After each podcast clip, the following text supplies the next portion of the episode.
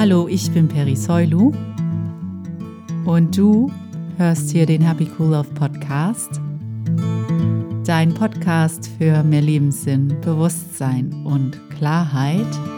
Heute haben wir Folge 110 erreicht und was ich gern heute für uns machen würde, ist, dass ich euch tatsächlich ähm, schon wieder aus einem Kurs in Wundern vorlese.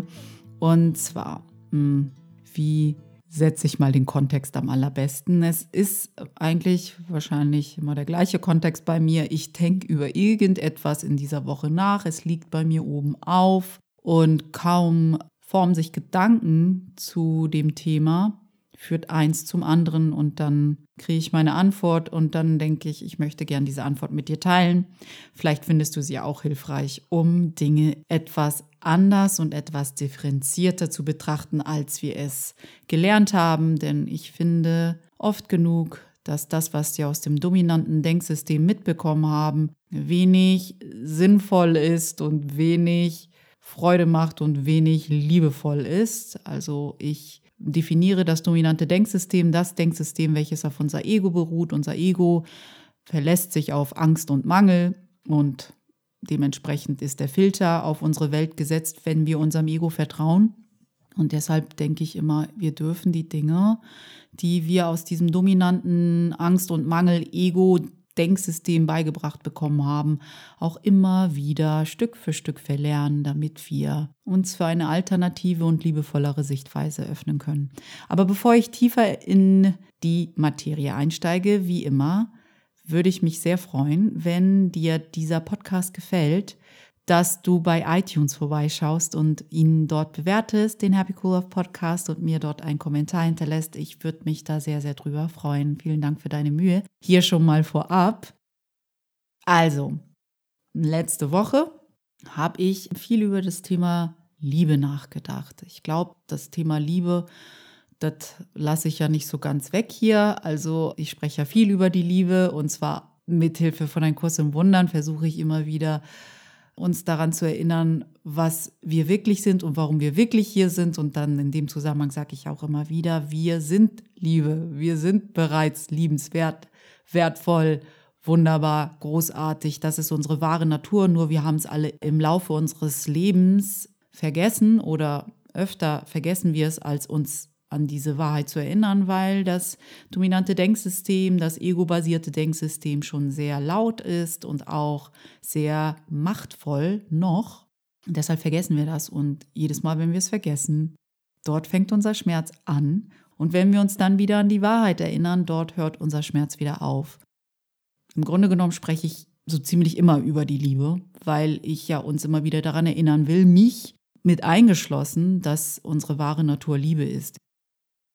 Letzte Woche musste ich dann so über ein Zitat nachdenken, das ich ganz oft lese und ich selber habe es ja auch schon öfter benutzt. Und dieses Zitat lautet, nur die Liebe ist wahr.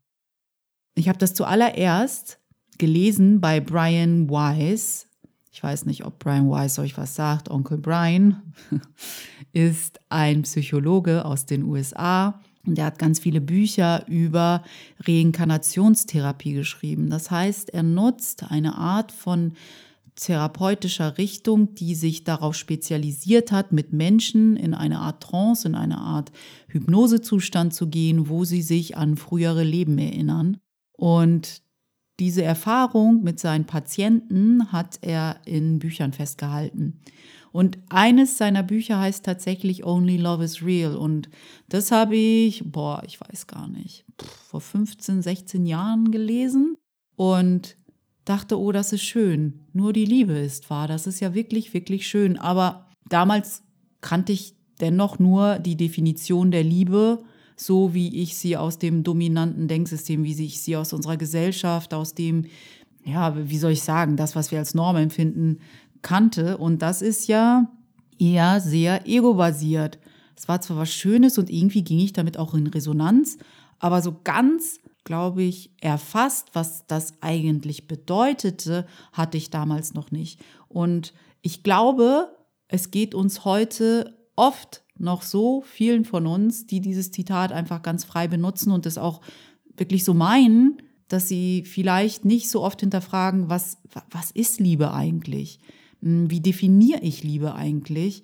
Und ist das wirklich eine allumfassende und bedingungslose Liebe, die ich hier meine? Und was verstehe ich eigentlich unter bedingungslose Liebe? Weil ich glaube auch, dass wir es gut meinen, aber im Grunde genommen ist bedingungslose Liebe tatsächlich auch eine Liebe, die keinen Unterschied macht. Und ich glaube, wir machen in unserer menschlichen Erfahrung, und ich nehme mich da auch nicht raus, wir machen da oft Unterschiede in der Liebe. Das Interessante ist, dass ein Kurs in Wundern dazu sagt, dass wenn wir Unterschiede in der Liebe machen, dass wir die Liebe nicht verstanden haben. Und das finde ich mega, mega spannend, weil genau darüber, über diesen, dieses Zitat, nur die Liebe ist wahr und nur Liebe ist wichtig und wie auch immer, in was für Varianten dieses Zitat uns ähm, in der heutigen Social Media Landschaft und sonst was entgegengebracht wird. Ich finde einfach, es ist mal wirklich wichtig, sich hinzusetzen und zu verstehen, was, wie lebt man Liebe eigentlich? Ist man eher immer noch in diesem Ego-Denken, was Liebe ist, oder nähert man sich so mit Baby-Steps der wahren Definition, will ich jetzt mal sagen, von Liebe, so wie ein Kurs in Wundern zum Beispiel sie lehrt. Ein Kurs in Wundern ist übrigens nicht die einzige Quelle, die sagt, wenn wir Unterschiede machen, wie wir lieben, dass wir eigentlich das Kon Konzept, klingt jetzt komisch, aber dass wir die Liebe im Grunde genommen gar nicht erfasst haben, nicht verstanden haben. Ich weiß, dass Yogi Bhajan, der hat auch einmal gesagt, wenn du nicht in allen Gott, also die Liebe wahrnehmen kannst, dann kannst du sie gar nicht wahrnehmen. Heißt, wenn du Unterschiede machst, dann weißt du nicht, was Liebe ist. Und ich weiß, dass das erstmal echt vielleicht sogar uns etwas Mühe macht, das zu verstehen, weil auf menschlicher Ebene haben wir nun diese verschiedenen Kontexte wie meine Geschwister, meine Mutter, mein Cousin, mein Lebenspartner, meine beste Freundin und irgendwie fühlt sich die Liebe auf der menschlichen Ebene doch anders an für diese verschiedenen Personen. Aber darum geht es ja nicht. Das Offensichtliche, das, was wir mit dem Auge wahrnehmen, ist ja wieder nicht so wichtig. Es ist die absolute Ebene, die wir ja immer wieder üben wollen, uns an diese zu erinnern, diese absolute Ebene, wo wir wissen, dass wir auf der alle eins sind, dass wir, dass nicht unser Körper und unsere fünf Sinne die Wahrheit sind, sondern dass wir eine, ein Bewusstsein sind, das erschaffen worden ist von Gott, von einer Quelle, die 100 Prozent, die bedingungslos liebevoll ist und aus dieser Liebe wurden wir erschaffen, das heißt, wir sind auch diese Liebe. Nun stecken wir in einem menschlichen Körper und unsere menschliche Erfahrung fühlt sich verdammt wirklich an und deshalb fühlt sich diese andere Ebene vielleicht abstrakter für uns an. Aber je eher und je mehr wir uns damit beschäftigen, desto mehr kannst du auch Anzeichen bemerken, dass es eine energetische Ebene zu unserem Dasein gibt und dass diese energetische Ebene das ist, was ewig währt. Das ist, was wir wirklich sind. Und auf der sind wir alle eins. Und da gibt es keinen Unterschied in der Liebe. Und kaum hatte ich mir Gedanken über nur die Liebe ist wahr gemacht und dass wir das vielleicht noch nicht so ganz durchdrungen haben, was das eigentlich heißt, habe ich am Wochenende wieder mal einen Kurs in Wundern in die Hand genommen. Ich bin so ein bisschen ein Kurs in Wundern-Nerd, habe ich das Gefühl. Also, ich denke dann über diesen Satz nach, nur die Liebe ist wahr, denke, oh ja, okay, ich glaube, Oft verstehen wir den falsch. Wir zitieren ihn zwar und das in guter Absicht, aber ich glaube, wir verstehen ihn noch nicht so richtig. Wir haben noch nicht so ganz durchdrungen, worum es geht. Und ich ähm, irgendwie würde ich gerne eine Antwort drauf haben, wie man Menschen tatsächlich diese absolute Liebe besser erklären kann. Und dann am Samstag nehme ich einen Kurs in Wundern in die Hand. Und manchmal mache ich das so, dass ich mich mit geschlossenen Augen hinsetze und das Buch einfach so den Buchrücken in der Hand habe und zugeklappt und dann einfach so meinen, meinen Finger über die Seiten streiche und sage so, okay, die Seite, die ich jetzt aufschlage, die gibt mir eine Antwort auf etwas, was mich gerade bewegt, was gerade oben aufliegt bei mir.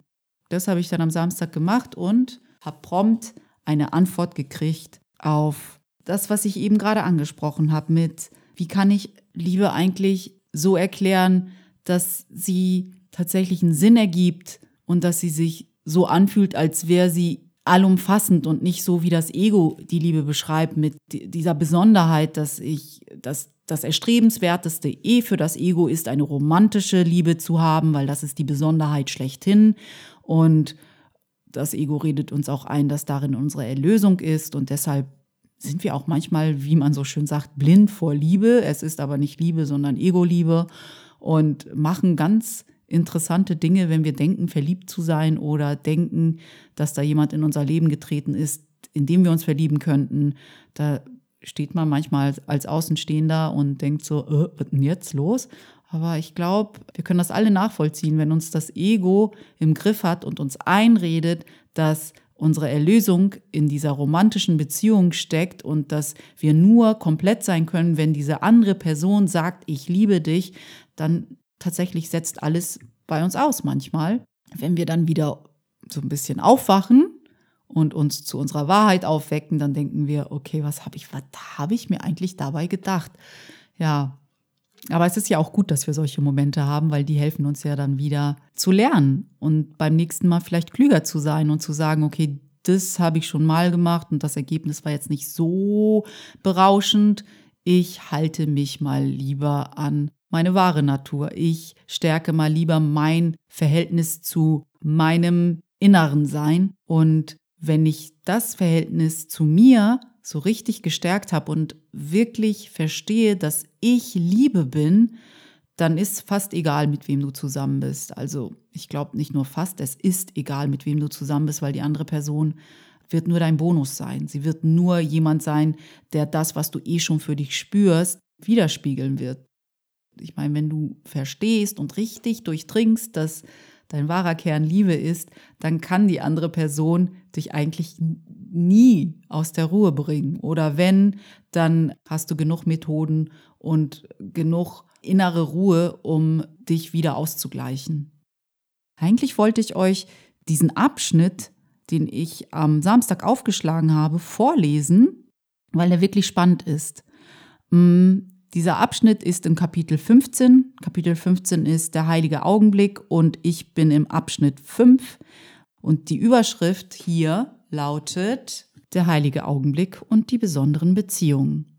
Die besonderen Beziehungen sind die Beziehungen des Ego, die, die ich gerade so ein bisschen beschrieben habe, wo das Ego uns einreden will, oh, dir geht so schlecht, das kann ich nachvollziehen, du fühlst dich so alleine, das kann ich nachvollziehen, du leidest so und fühlst dich nicht komplett, oh, ich verstehe das vollkommen, aber ich habe die Lösung für dich. Finde diesen einen Menschen auf dieser Welt, geh auf die Suche und finde diesen einen Menschen, der dich komplettiert und dann ist alles toll, dann bist du erlöst, dann wirst du geliebt. Und wir gehen dem Ego ja oft genug auf den Leim mit diesem Quatsch. Also wenn ich das so ausspreche, dann denke ich so, oh, eigentlich ist das doch voll einfach zu durchschauen. Aber wenn wir einmal in diesem Sog sind, weil wir denken, oh mein Gott, das ist meine Lösung, das ist meine Lösung, das ist das, das ist, was ich das ganze Leben lang wollte. Ich wollte erlöst sein, ich wollte mich endlich geliebt fühlen. Und diese Person mit der werde ich schaffen. Mm, das ist ja das, worauf wir dann so ein bisschen reinfallen, wenn wir dem Ego zuhören, das uns sagt, dass in einer besonderen Beziehung, also in einer besonderen Liebe, und wenn du jetzt zugehört hast, dann weißt du, dass es im absoluten Sinne überhaupt keine besondere Liebe gibt, dass darin unsere Erlösung liegt. Also ich fange mal an zu lesen und immer wenn ich ähm, etwas zu ergänzen habe, dann gebe ich mein Bestes und ergänze. Ich habe übrigens auch ein ganz liebes Feedback bekommen, nicht nur eins, sondern ein paar Mal, dass ihr euch echt immer freut, wenn ich aus einem Kurs in Wundern etwas vorlese und versuche es nach bestem Wissen und Gewissen zu erklären. Also hier legen wir mal wieder los. Also, der heilige Augenblick und die besonderen Beziehungen.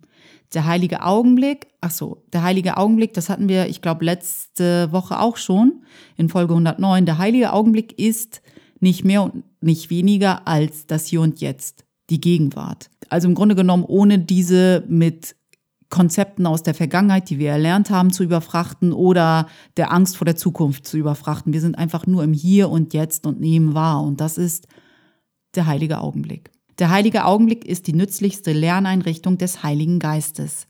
Der Heilige Geist ist im Grunde genommen das Bewusstsein in uns, das immer noch mit Gott verbunden ist, aber gleichzeitig auch unsere menschliche Erfahrung wahrnimmt und wahrnimmt, was die Wahrheit ist und gleichzeitig auch wahrnimmt, wenn wir Fehler machen sozusagen und wenn wir den Heiligen Geist einladen, uns zu helfen, dann hilft er uns, also dieses Bewusstsein in uns, hilft uns, unsere menschlichen Fehler aus einer anderen Perspektive zu betrachten.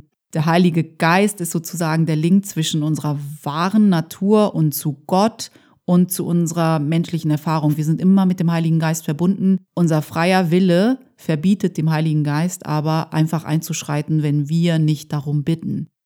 Und es kann aber auch sein, dass der Heilige Geist oder dieser Bewusstseinsanteil in uns uns sozusagen führen will, uns was gibt, Zeichen gibt und wir mögen sie in unserer menschlichen Sicht nicht und ignorieren sie dann. Das geht auch. Aber der Heilige Geist ist erstmal das Bewusstsein, was sozusagen unsere wahre Natur ist, unsere wahre Natur wahrnimmt und eine Verbindung zu unserer Quelle hat und uns immer wieder helfen kann, unsere Sicht, unsere Perspektive von Angst wieder zurück zur Liebe, was ja ein Wunder ist, zu wechseln. Also, der heilige Augenblick ist die nützlichste Lerneinrichtung des Heiligen Geistes, um dich die Bedeutung der Liebe zu lehren.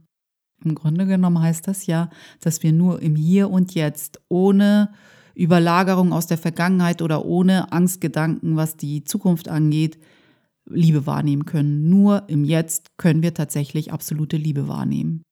Denn sein Zweck ist, das Urteilen völlig einzustellen. Ja, wenn du im Hier und Jetzt bist, dann kannst du gar nicht urteilen.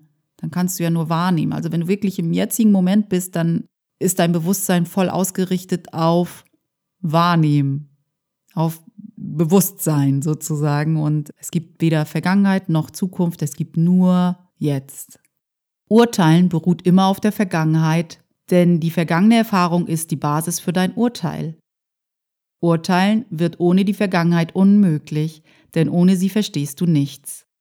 Du würdest auch keinen Versuch zu urteilen unternehmen, denn es wäre für dich ganz offensichtlich, dass du nicht verstehst, was irgendetwas bedeutet. Und davor hast du Angst, weil du glaubst, dass ohne das Ego alles Chaos wäre. Doch ich versichere dir, dass ohne das Ego alles Liebe wäre. Lustig. Im Grunde genommen sagt dieser Absatz auch ganz deutlich, dass wir in unserer menschlichen Erfahrung vor der wahren, also vor der absoluten Liebe Angst haben, weil wir ja auch irgendwie in unserer menschlichen Erfahrung, wo wir denken, wir sind getrennt von anderen Menschen, Angst haben vor Gott, weil wir denken, er verurteilt uns. Und im Grunde genommen haben wir einen Gott in unserem Ebenbild erschaffen und nicht andersrum, wenn wir das denken, weil wir sind die Verurteilenden, wir sind die, die Angst haben und wir sind die, die ähm, denken, dass wir sündig sind. Ich glaube wirklich ganz fest, dass die Energie, die uns erschaffen hat, diese Gedanken überhaupt nicht hat. Das ist dieser Energie völlig, völlig fremd. Wir haben das, wie wir die Welt und uns selber gängigerweise sehen, auf diese Energie übertragen und deswegen haben wir Angst vor ihr, weil wir aus ihr etwas gemacht haben, was sie gar nicht ist. Ich lese mal weiter. Die Vergangenheit ist die wichtigste Lerneinrichtung des Ego, denn in der Vergangenheit hast du gelernt, deine eigenen Bedürfnisse zu definieren und dir Methoden angeeignet, sie in deinem eigenen Sinne zu befriedigen. Wir sagten, Liebe auf einen Teil der Sohnschaft zu begrenzen, heiße, Schuld in deine Beziehungen zu bringen und sie damit unwirklich zu machen. Wenn du bestimmte Aspekte aus der Totalität herauszutrennen suchst und dich an sie wendest, um deine eingebildeten Bedürfnisse zu befriedigen, versuchst du, die Trennung dazu zu benutzen, dich zu erlösen. Wie könnte dann die Schuld nicht Einlass finden? Denn Trennung ist die Quelle der Schuld und sie um Erlösung anzurufen heißt, dass du glaubst, du seist allein.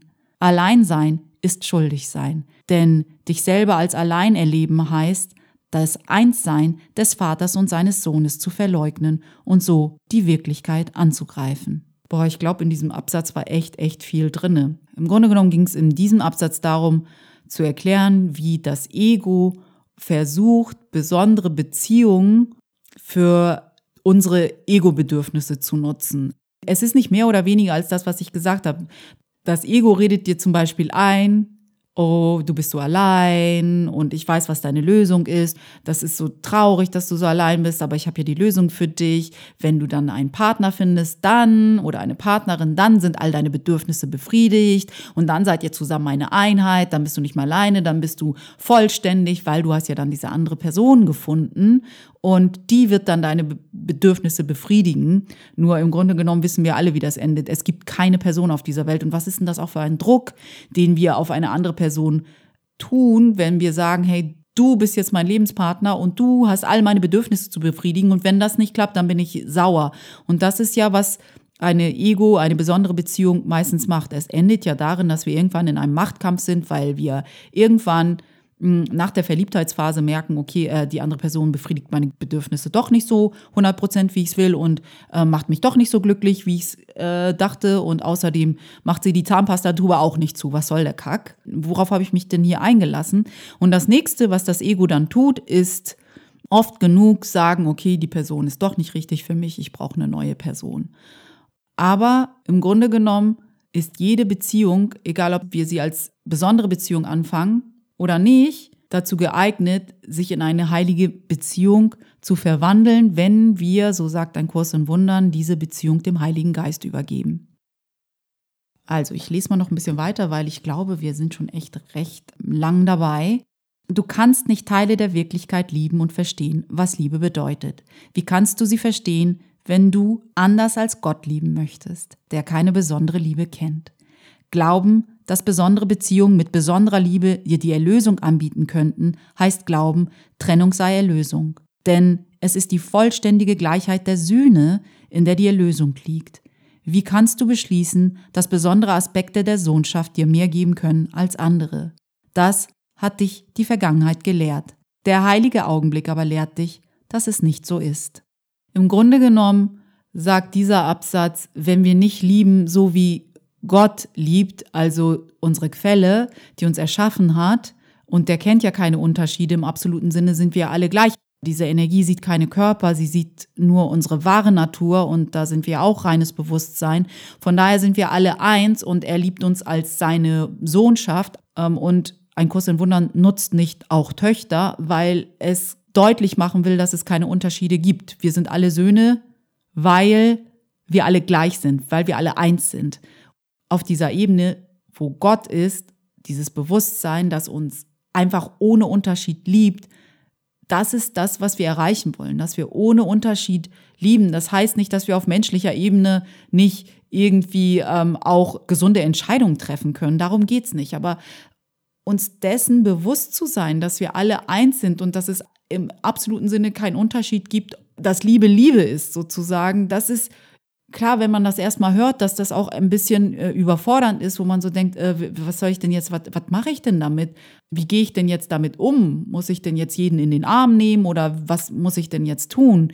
Im Grunde genommen gibt es wahrscheinlich keine generische Antwort drauf, sondern es geht darum, das in seinem Bewusstsein zu halten, zu wissen, hey, mir steht gerade jemand gegenüber, der im absoluten Sinne mir gleich ist. Wir sind eins und in diesem Bewusstsein auf menschlicher Ebene zu agieren, verändert ja schon so viel.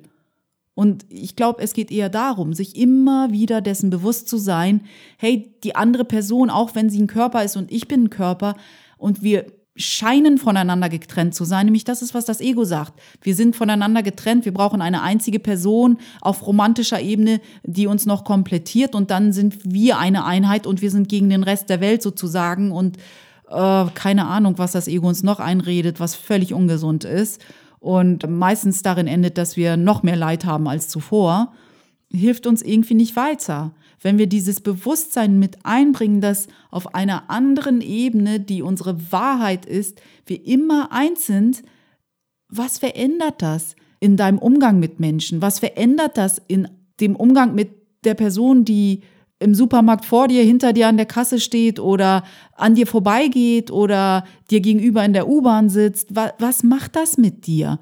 Ich finde ja auch immer diese Übung, dass wenn du auf deinem Weg zur Arbeit jeden Menschen anschaust und ihm still, also innerlich Namaste sagst, ihm sozusagen Liebe schenkst oder dich daran erinnerst, dass die Liebe in dir, also die Wahrheit in dir, die Wahrheit in ihm oder in ihr grüßt, das macht doch was mit dir. Das kann doch nicht spurlos an uns vorbeigehen. Also an mir geht das nie spurlos vorbei, wenn ich mich daran erinnere, dass ich gerade mit jemandem an einem Tisch sitze zum Beispiel und zum Mittag esse und mich daran erinnere, ja, das ist jetzt ein Körper auf menschlicher Ebene, aber auf seelischer Ebene, auf absoluter Ebene sitzt mir eine andere unsterbliche Energie gegenüber, die auch eine menschliche Erfahrung macht. Das, ich finde das total spannend, die Welt so zu betrachten oder die Menschen so zu betrachten. Und dann fühlt man sich auch gar nicht mehr so getrennt. Das heißt nicht, dass du jetzt ein Fußabtreter werden musst und jeden umarmen musst oder sonst was. Du hörst da trotzdem auf deine innere Stimme. Aber dennoch bist du doch viel offener und ist dein Herz doch viel offener, wenn du so an Menschen rangehst, anstelle zu sagen, ich bin getrennt von dir und mir ist egal, was du willst, mir ist egal, wer du bist, mir ist alles egal, es geht nur um mich. Das ist ja eine ganz, ganz andere Einstellung zum Leben, finde ich. Und das eine klingt irgendwie für mich und fühlt sich für mich friedlicher an und liebevoller und das andere ist so so angstbesetzt, so oh, ich muss mich die ganze Zeit verteidigen, ich habe Angst vor der Welt, dass ich nicht genug kriege und ich muss mich um mich kümmern, weil keiner sorgt sich um mich und keine Ahnung, was uns das Ego noch alles so einredet. Dieser Abschnitt ist tatsächlich zweieinhalb Seiten lang und ich habe gerade mal drei Absätze gelesen oder so. Von daher, ich werde jetzt noch einen Absatz lesen, den ich sehr interessant finde und dann würde ich mich von euch verabschieden, weil ich möchte diese Episode ja auch nicht ausarten lassen. Also, hier kommt's. Jede Beziehung, die du durch eine andere ersetzen möchtest, ist dem Heiligen Geist nicht angeboten worden, damit er sie nutze. Es gibt keinen Ersatz für die Liebe. Wenn du versuchst, einen Aspekt der Liebe durch einen anderen zu ersetzen, misst du dem einen weniger und dem anderen mehr Wert bei. Du hast sie nicht nur voneinander getrennt, sondern auch gegen beide geurteilt. Doch zuerst hast du gegen dich geurteilt, sonst hättest du dir niemals eingebildet, dass du deine Brüder bräuchtest, wie sie nicht sind. Wenn du dich nicht als ohne Liebe angesehen hättest, hättest du sie nicht als dir so gleich an Mangel beurteilen können. Und das finde ich mega spannend. Dieser Absatz sagt, dass wir, wenn wir unserem Ego glauben, wir andere Menschen missbrauchen, missbrauchen klingt jetzt harsh, aber im Grunde genommen ist es ja so, das machen wir nicht mit Absicht oder bewusst, uns das zu geben, was wir denken, was uns mangelt, nämlich Liebe. Da wir da im Außen nach etwas suchen, was wir ja schon sind, begeben wir uns auf eine Suche, die niemals komplettiert werden kann. Wir können niemals finden, wonach wir suchen, weil wir suchen an der falschen Stelle nach etwas, was so auch gar nicht existiert. Also wenn du jetzt gerade, in der Theorie wird das ja heißen, dass wenn du jetzt gerade in einer Beziehung bist, von der du denkst, äh, sie funktioniert nicht und du bist gerade dabei zu sagen, boah, ich muss diese Person gehen lassen, weil das funktioniert hier nicht, meine Be Bedürfnisse werden gar nicht gesehen und das passt mir nicht und dies passt mir nicht und ich habe das Gefühl, sie unterdrückt mich oder er unterdrückt mich oder ich werde nicht wirklich wahrgenommen oder äh, was auch immer wir denken in einer Beziehung, wo wir dann kurz vorm Absprung sind. Sobald du in der Lage bist zu sagen, ich bin willens, diese Situation anders zu sehen, ich bin willens, diese Person anders zu sehen, ich bin willens, die Liebe zu sehen und den Heiligen Geist dazu einlädst, deine besondere Beziehung in eine heilige Beziehung zu verwandeln oder die Perspektive so anzupassen, dass du siehst, was die Wahrheit ist, nämlich, dass nicht diese andere Person für dein Glück und für deine Liebe zuständig ist, sondern dass du das selber bist und dass du, wenn du all diese Illusionen, die du gegen die Liebe aufgebaut hast, die in dir schon existiert, abbaust oder ziehen lässt, dass du schon vollkommen bist. Du bist schon komplett. Du bist perfekt. Du bist Liebe. Und dann würdest du all diese Mangelkonzepte gar nicht auf die andere Person projizieren müssen und könntest sie für das sehen, was sie wirklich ist, weil aus der Perspektive des Ego kannst du eine Person nicht für das sehen, was sie wirklich ist. Das, was sie wirklich ist, ist auch ein Bewusstsein, das reine Liebe ist.